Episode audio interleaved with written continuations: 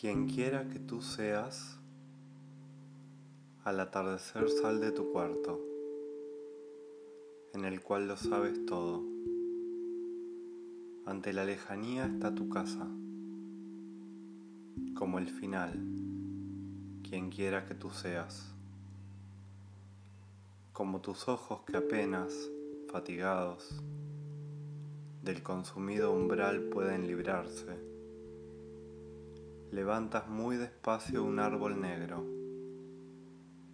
poniéndolo ante el cielo, esbelto, solo. Y has hecho el mundo, y es grande, y es como una palabra que aún en silencio madura. Y según tu querer, comprende su sentido se deshacen tus ojos tiernamente.